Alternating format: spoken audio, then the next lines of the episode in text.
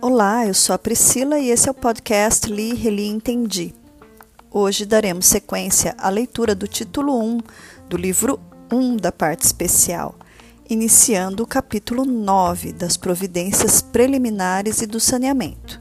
Depois será o capítulo 10 do julgamento conforme estado do processo, o capítulo 11 da audiência de instrução e julgamento e também o capítulo 12, que trata das provas. Este capítulo 12 é bastante extenso e, portanto, será necessário é, subdividi-lo entre as suas sessões. Bom, então vamos lá. Nossa leitura de hoje começa no artigo 347 e termina no artigo 404. Vem comigo.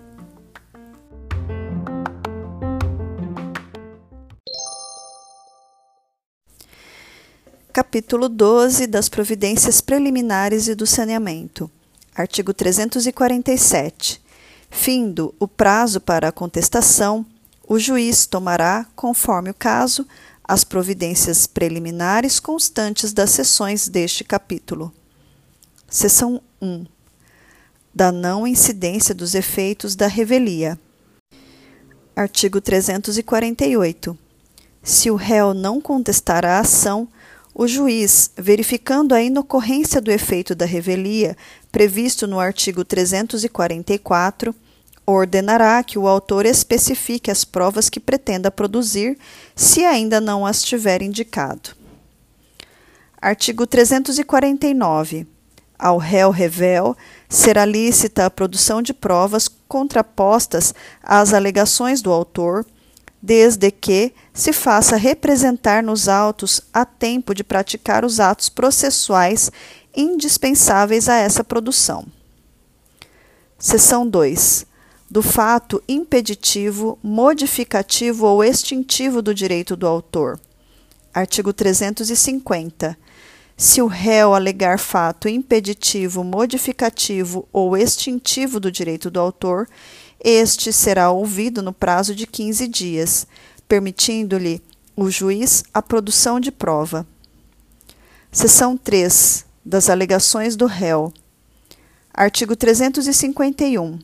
Se o réu alegar qualquer das matérias enumeradas no artigo 337, o juiz determinará a oitiva do autor no prazo de 15 dias, permitindo-lhe a produção de prova.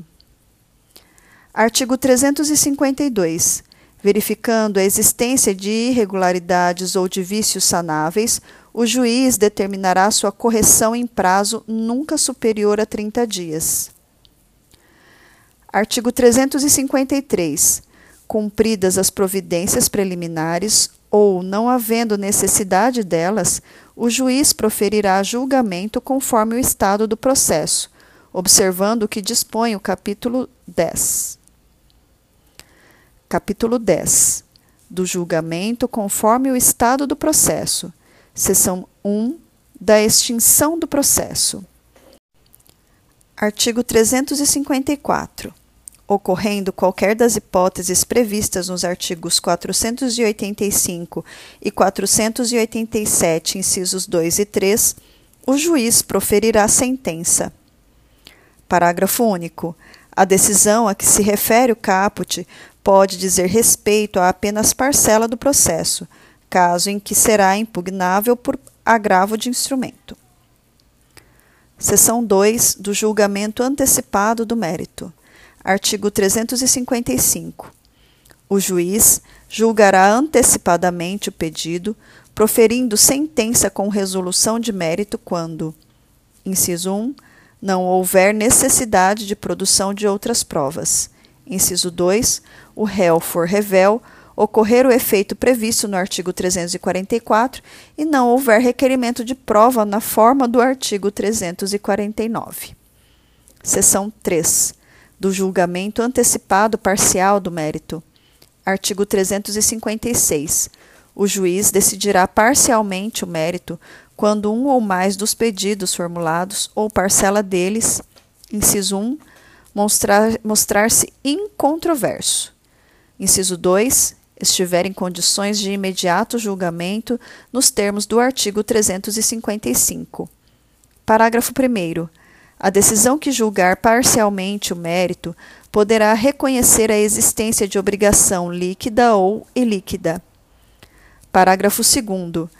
A parte poderá liquidar ou executar desde logo a obrigação reconhecida na decisão que julgar parcialmente o mérito, independentemente de caução, ainda que haja recurso contra essa interposto. Parágrafo 3. Na hipótese do parágrafo 2, se houver trânsito em julgado da decisão, a execução será definitiva. Parágrafo 4. A liquidação e o cumprimento da decisão que julgar parcialmente o mérito poderão ser processados em autos suplementares a requerimento da parte ou a critério do juiz. Parágrafo 5. A decisão proferida com base neste artigo é impugnável por agravo de instrumento. Seção 4. Do saneamento e a organização do processo. Artigo 357. Não ocorrendo nenhuma das hipóteses neste, deste capítulo, deverá o juiz, em decisão de saneamento e de organização do processo, inciso 1, resolver as questões processuais pendentes, se houver. Inciso 2. Delimitar as questões de fato sobre as quais recairá a atividade probatória, especificando os meios de prova admitidos. Inciso 3. Definir a distribuição do ônus da prova, observado o artigo 373. Inciso 4. Delimitar as questões de direito relevantes para a decisão do mérito. Inciso 5. Designar, de, se necessário, audiência de instrução e julgamento. Parágrafo 1. Realizado o saneamento, as partes têm o direito de pedir esclarecimentos ou solicitar ajustes, no prazo comum de cinco dias, fim do qual a decisão se torna estável. Parágrafo 2. As partes podem apresentar ao juiz para homologação delimitação consensual das questões de fato e de direito a que se referem os incisos 2 e 4, a qual, se homologada, vincula as partes e o juiz. Parágrafo 3. Se a causa apresentar complexidade em matéria de fato ou de direito, deverá o juiz designar audiência para que o saneamento seja feito em cooperação com as partes, oportunidade em que o juiz, se for o caso, convidará as partes a integrar ou esclarecer suas alegações. Parágrafo 4. Caso tenha sido determinada a produção de prova testemunhal, o juiz fixará prazo comum, não superior a 15 dias, para que as partes apresentem rol de testemunhas. Parágrafo 5. Na hipótese do parágrafo 3, as partes devem levar para a audiência prevista o respectivo rol de testemunhas. Parágrafo 6. O número de testemunhas arroladas não pode ser superior a 10, sendo três no máximo para a prova de cada fato. Parágrafo 7. O juiz poderá limitar o número de testemunhas levando em conta a complexidade da causa e dos fatos individualmente considerados. Parágrafo 8. Caso tenha sido determinada a produção de prova pericial, o juiz deve observar o disposto no artigo 465 e, se possível, estabelecer desde logo o calendário para sua realização. Parágrafo 9. As pautas deverão ser preparadas com intervalo mínimo de uma hora entre as audiências. Capítulo 11 da audiência de instrução e julgamento. Artigo 358. No dia e na hora designados, o juiz declarará aberta a audiência de instrução e julgamento e mandará apregoar as partes e os respectivos advogados, bem como outras pessoas que dela devam participar. Artigo 359. Instalada a audiência, o juiz tentará conciliar as partes independentemente do emprego anterior de outros métodos de solução consensual de conflitos, como a mediação e a arbitragem. Artigo 360. O juiz exerce o poder de polícia, incumbindo-lhe: inciso 1. Manter a ordem e o decoro na audiência. Inciso 2 ordenar que se retirem da sala de audiência os que se comportarem inconvenientemente. Inciso 3. Requisitar, quando necessário, força policial. Inciso 4. Tratar com burnidade as partes, os advogados, os membros do Ministério Público e da Defensoria Pública e qualquer pessoa que participe do processo. Inciso 5. Registrar em ata, com exatidão, todos os requerimentos apresentados em audiência. Artigo 361. As provas orais serão produzidas em audiência, ouvindo-se nesta ordem preferencialmente. Inciso 1 o perito e os assistentes técnicos, que responderão aos quesitos de esclarecimentos requeridos no prazo da, na forma do artigo 477, caso não respondidos anteriormente por escrito. Inciso 2. O autor e em seguida o réu, que prestarão depoimentos pessoais. Inciso 3. As testemunhas arroladas pelo autor e pelo réu que serão inquiridas. Parágrafo único. Enquanto depuserem o perito, os assistentes técnicos, as partes e as testemunhas, não poderão os advogados e o Ministério Público intervir ou apartear sem licença do juiz. Artigo 362. A audiência poderá ser adiada, inciso 1, por convenção das partes. Inciso 2. Se não puder comparecer por motivo justificado, qualquer pessoa que dela deva necessariamente participar. Inciso 3. Por atraso injustificado de seu início em tempo superior a 30 minutos do horário marcado. Parágrafo 1. O impedimento deverá ser comprovado até a abertura da audiência e não o sendo, o juiz procederá à instrução. Parágrafo 2. O juiz poderá dispensar a produção das provas requeridas pela parte cujo advogado ou defensor público não tenha comparecido à audiência, aplicando-se a mesma regra ao Ministério Público. Parágrafo 3. Quem der causa ao adiamento responderá pelas despesas acrescidas. Artigo 363. Havendo antecipação ou adiamento da audiência, o juiz de ofício ou a requerimento da parte determinará a intimação dos advogados ou da sociedade de advogados para a ciência da nova designação. Artigo 364. Finda a instrução, o juiz dará a palavra ao advogado do autor e do réu, bem como ao membro do Ministério Público, se for o caso de sua intervenção, sucessivamente pelo prazo de 20 minutos para cada um, prorrogável por 10 minutos a critério do juiz.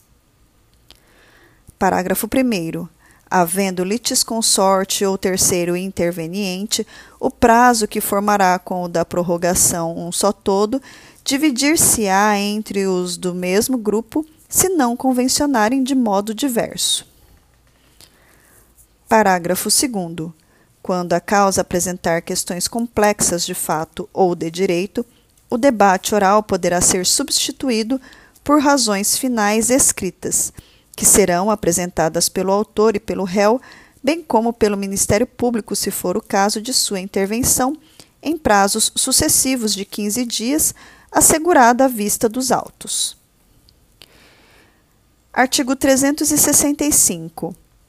A audiência é una e contínua, podendo ser excepcional e justificadamente cindida na ausência de perito ou de testemunha, desde que haja concordância das partes. Parágrafo único. Diante da impossibilidade de realização da instrução, do debate e do julgamento no mesmo dia, o juiz marcará seu prosseguimento para a data mais próxima possível em pauta preferencial. Artigo 366. Encerrado o debate ou oferecidas razões finais, o juiz proferirá sentença em audiência ou no prazo de 30 dias. Artigo 367.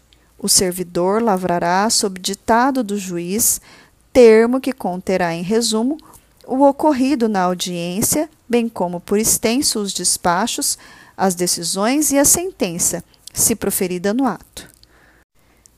Parágrafo 1. Quando o termo não for registrado em meio eletrônico, o juiz rubricar-lhe-á as folhas, que serão encadernadas em volume próprio. Parágrafo 2. Subscreverão o termo o juiz, os advogados, o membro do Ministério Público e escrivão ou chefe de secretaria, dispensadas as partes, exceto quando houver ato de disposição para cuja prática os advogados não tenham poderes. Parágrafo 3. O escrivão ou chefe de secretaria trasladará para os autos cópia autêntica do termo de audiência. Parágrafo 4. Tratando-se de autos eletrônicos, observar-se-á o disposto neste Código em legislação específica e nas normas internas dos tribunais. Parágrafo 5. A audiência poderá ser integralmente gravada em imagem e áudio em meio digital ou analógico, desde que assegure o rápido acesso das partes e dos órgãos julgadores, observada a legislação específica. Parágrafo 6. A gravação a que se refere o parágrafo 5 também pode ser realizada diretamente por qualquer das partes, independentemente de autorização judicial. Artigo 368. A audiência será pública, ressalvadas as exceções legais. Capítulo 12 das provas. Bom, este capítulo ele se subdivide em 11 sessões. Portanto, nós não iremos terminar de ler este capítulo 12 no dia de hoje. Mas então vamos lá. Seção 1, Disposições Gerais. Artigo 369. As partes têm o direito de empregar todos os meios legais, bem como os moralmente legítimos, ainda que não especificados neste Código, para provar a verdade dos fatos em que se funda o pedido ou a defesa e influir eficazmente na convicção do juiz. Artigo 370. Caberá ao juiz, de ofício ou a requerimento da parte, determinar as provas necessárias ao julgamento do mérito. Parágrafo único. O juiz indeferirá, em decisão fundamentada, as diligências inúteis ou meramente protelatórias. Artigo 371. O juiz apreciará a prova constante dos autos, independentemente do sujeito que a tiver promovido, e indicará na decisão as razões da formação de seu convencimento. Artigo 372. O juiz poderá admitir a utilização de prova produzida em outro processo, atribuindo-lhe o valor que considerar adequado, observado o contraditório. Artigo 373.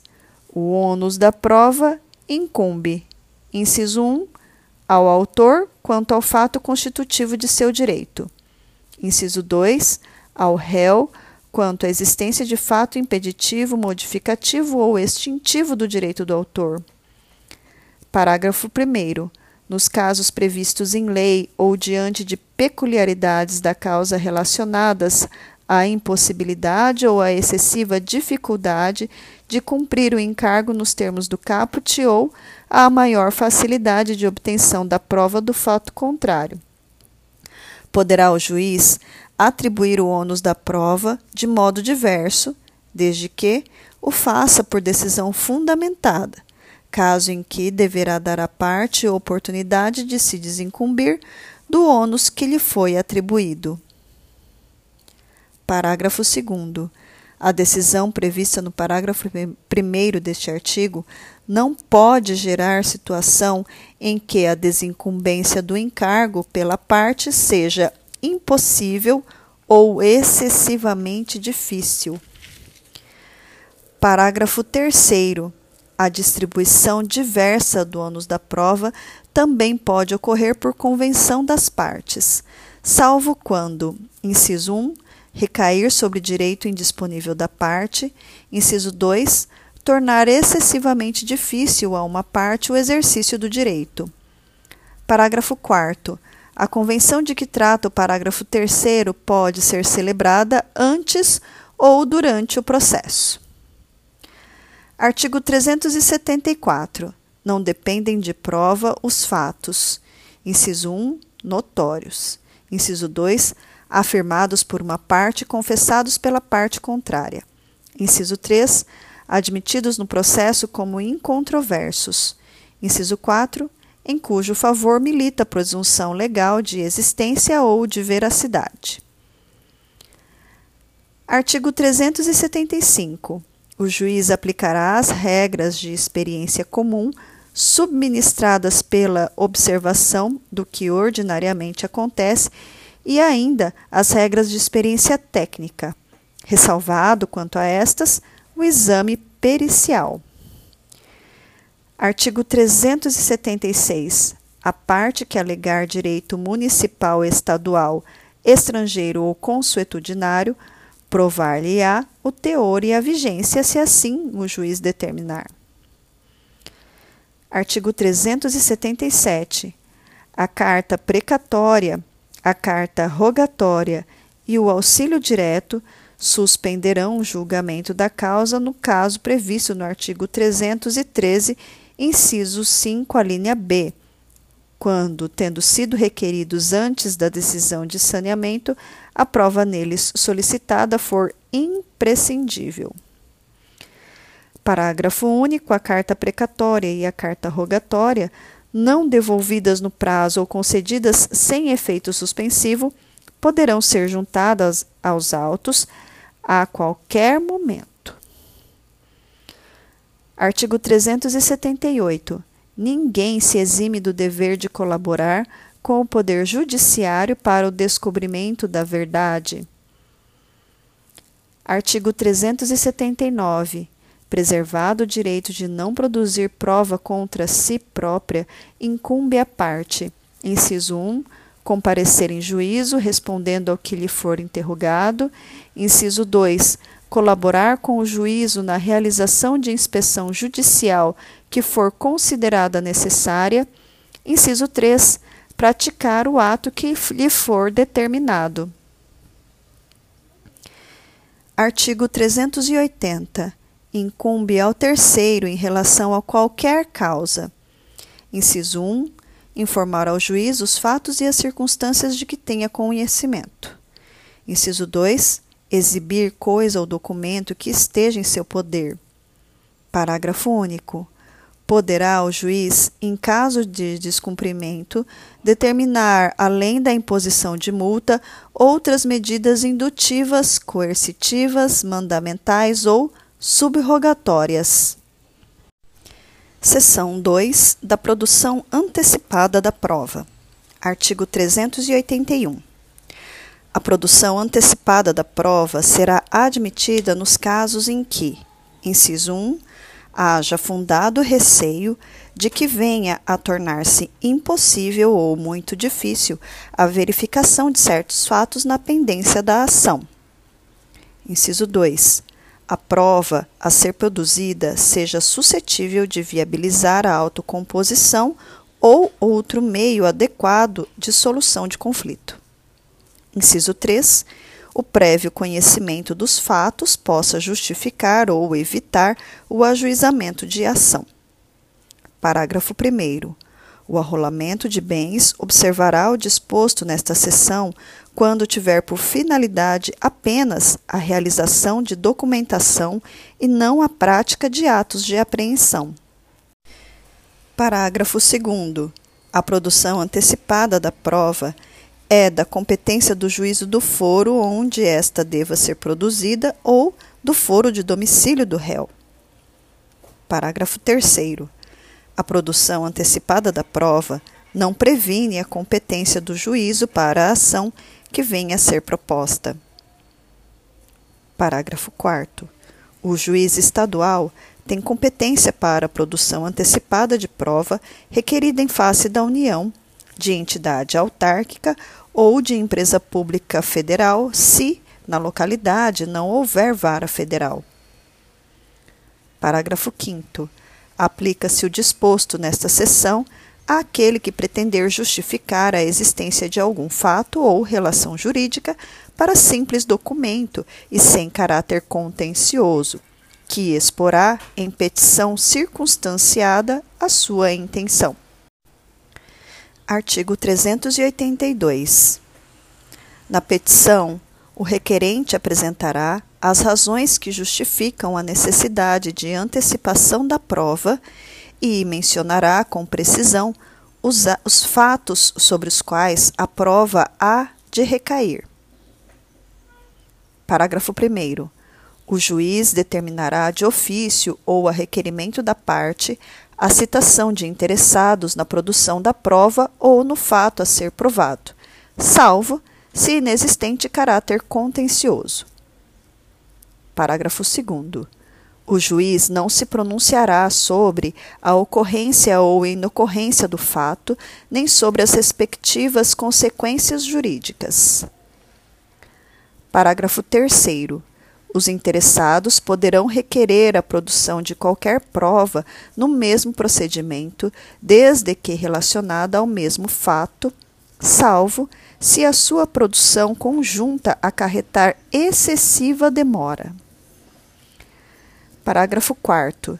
Neste procedimento não se admitirá defesa ou recurso, salvo contra a decisão que indeferir totalmente a produção da prova pleiteada pelo requerente originário. Artigo 383. Os autos permanecerão em cartório durante um mês para extração de cópias e certidões pelos interessados. Parágrafo único. Findo o prazo, os autos serão entregues ao promovente da medida. Seção 3 da Ata Notarial. Artigo 384. A existência e o modo de existir de algum fato podem ser atestados ou documentados a requerimento do interessado, mediante ata lavrada por tabelião. Parágrafo único. Dados representados por imagens ou som gravados em arquivos eletrônicos poderão constar da ata notarial.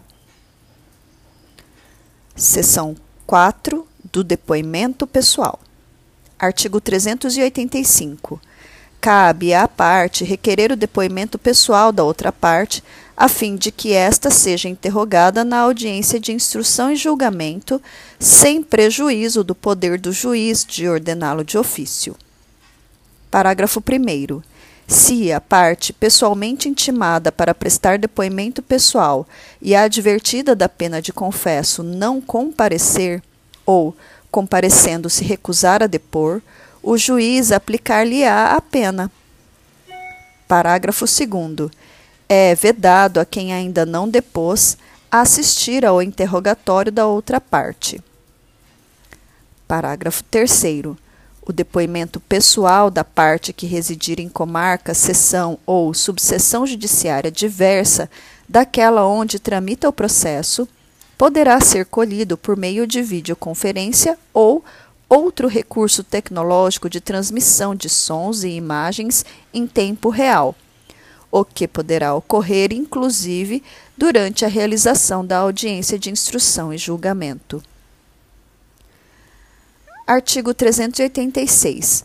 Quando a parte, sem motivo justificado, deixar de responder ao que lhe for perguntado ou empregar evasivas, o juiz, apreciando as demais circunstâncias e os elementos de prova, declarará na sentença se houve recusa de depor. Artigo 387. A parte responderá pessoalmente sobre os fatos articulados, não podendo servir-se de escritos anteriormente preparados, permitindo-lhe o juiz, todavia, a consulta a notas breves, desde que objetivem completar esclarecimentos.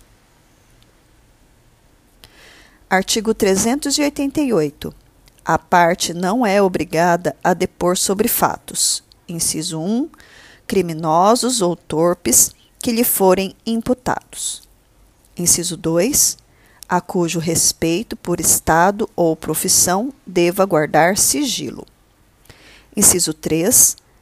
Acerca dos quais não possa responder sem desonra própria de seu cônjuge, de seu companheiro ou de parente em grau sucessível. Inciso 4 que coloquem em perigo a vida do depoente ou das pessoas referidas no inciso 3. Parágrafo único. Esta disposição não se aplica às ações de Estado e de família. Seção 5 da Confissão. Artigo 389. A confissão judicial ou extrajudicial quando a parte admite a verdade de fato contrário a seu interesse e favorável ao do adversário. Artigo 390. A confissão judicial pode ser espontânea ou provocada. Parágrafo 1. A confissão espontânea pode ser feita pela própria parte ou por representante com poder especial. Parágrafo 2. A confissão provocada constará do termo de depoimento pessoal. Artigo 391. A confissão judicial faz prova contra o confitente, não prejudicando, todavia, os litisconsortes. Parágrafo único.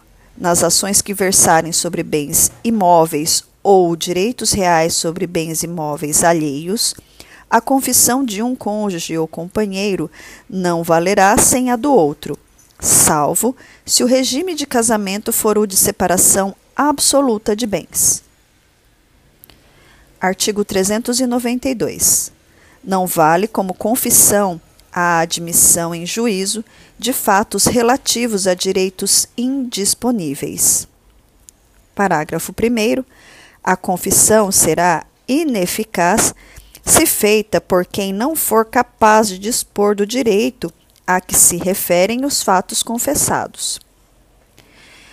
Parágrafo 2. A confissão feita por um representante somente é eficaz nos limites em que este pode vincular o representado. Artigo 393. A confissão é irrevogável, mas pode ser anulada se decorreu de erro de fato ou de coação. Parágrafo único. A legitimidade para a ação prevista no caput é exclusiva do confitente e pode ser transferida a seus herdeiros se ele falecer após a propositura. Artigo 394. A confissão extrajudicial quando feita oralmente, só terá eficácia nos casos em que a lei não exija prova literal. Artigo 395. A confissão é, em regra, indivisível, não podendo a parte que a quiser invocar como prova aceitá-la no tópico que a beneficiar e rejeitá-la no que lhe for desfavorável. Porém, cindir-se-á quando o confitente a ela aduzir fatos novos, capazes de constituir fundamento de defesa de direito material ou de reconvenção. Seção 6. Da exibição de documento ou coisa. Artigo 396. O juiz pode ordenar que a parte exiba documento ou coisa que se encontre em seu poder. Artigo 397. O pedido formulado pela parte conterá: Inciso 1. A individuação tão completa quanto possível do documento ou da coisa. Inciso 2. A finalidade da prova, indicando os fatos que se relacionam com o documento ou com a coisa. Inciso 3. As circunstâncias em que se funda o requerente para afirmar que o documento ou a coisa existe e se acha em poder da parte contrária. Artigo 398. O requerido dará sua resposta nos cinco dias subsequentes à sua intimação. Parágrafo único. Se o requerido afirmar que não possui o documento ou a coisa, o juiz permitirá que o requerente prove por qualquer meio que a declaração não corresponde à verdade. Artigo 399 o juiz não admitirá a recusa se, inciso 1, o requerido tiver obrigação legal de exibir. Inciso 2. O requerido tiver aludido ao documento ou à coisa no processo com o intuito de constituir prova. Inciso 3. O documento, por seu conteúdo, for comum às partes. Artigo 400. Ao decidir o pedido, o juiz admitirá como verdadeiros os fatos que, por meio do documento ou da coisa, a parte pretendia provar se, inciso 1, o requerido não efetuar a exibição nem fizer nenhuma declaração no prazo do artigo 398. Inciso 2. A recusa foi havida por ilegítima. Parágrafo único. Sendo necessário, o juiz pode adotar medidas indutivas, coercitivas, mandamentais ou subrogatórias para que o documento seja exibido. Artigo 401. Quando o documento ou a coisa estiver em poder de terceiro, o juiz ordenará sua citação para responder no prazo de 15 dias. Artigo 402. Se o terceiro negar a obrigação de exibir ou a posse do documento ou da coisa, o juiz designará audiência especial, tornando-lhe o depoimento, bem como o das partes e, se necessário, de testemunhas, e em seguida proferirá decisão. Artigo 403. Se o terceiro, sem justo motivo, se recusar a efetuar a exibição, o juiz ordenar-lhe-á que proceda ao respectivo depósito em cartório ou em outro lugar designado no prazo de cinco dias, impondo ao requerente que o ressarça pelas despesas que tiver. Parágrafo único. Se o terceiro descumprir a ordem, o juiz expedirá mandado de apreensão requisitando, se necessário, força policial, sem o prejuízo da responsabilidade por crime de desobediência, pagamento de multa e outras medidas indutivas, coercitivas, mandamentais ou subrogatórias necessárias para assegurar a efetivação da decisão. Artigo 404 a parte e o terceiro se excusam de exibir em juízo o documento ou a coisa se, inciso 1, concernente a negócios da própria vida da família, inciso 2, sua apresentação puder violar dever de honra, inciso 3, sua publicidade redundar em desonra à parte ou ao terceiro, bem como a seus parentes consanguíneos ou afins, até o terceiro grau, ou lhes representar perigo de ação penal. Inciso 4. Sua exibição acarretar a divulgação de fatos a cujo respeito por Estado ou profissão devam guardar segredo. Inciso 5 subsistirem outros motivos graves que, segundo o prudente arbítrio do juiz, justifiquem a recusa da exibição. Inciso 6. houver disposição legal que justifique a recusa da exibição. Parágrafo único. Se os motivos de que tratam os incisos 1 a 6 do caput disserem respeito a apenas uma parcela do documento, a parte ou terceiro exibirá a outra em cartório para que dela seja extraída cópia reprográfica, de tudo sendo lavrado auto circunstanciado.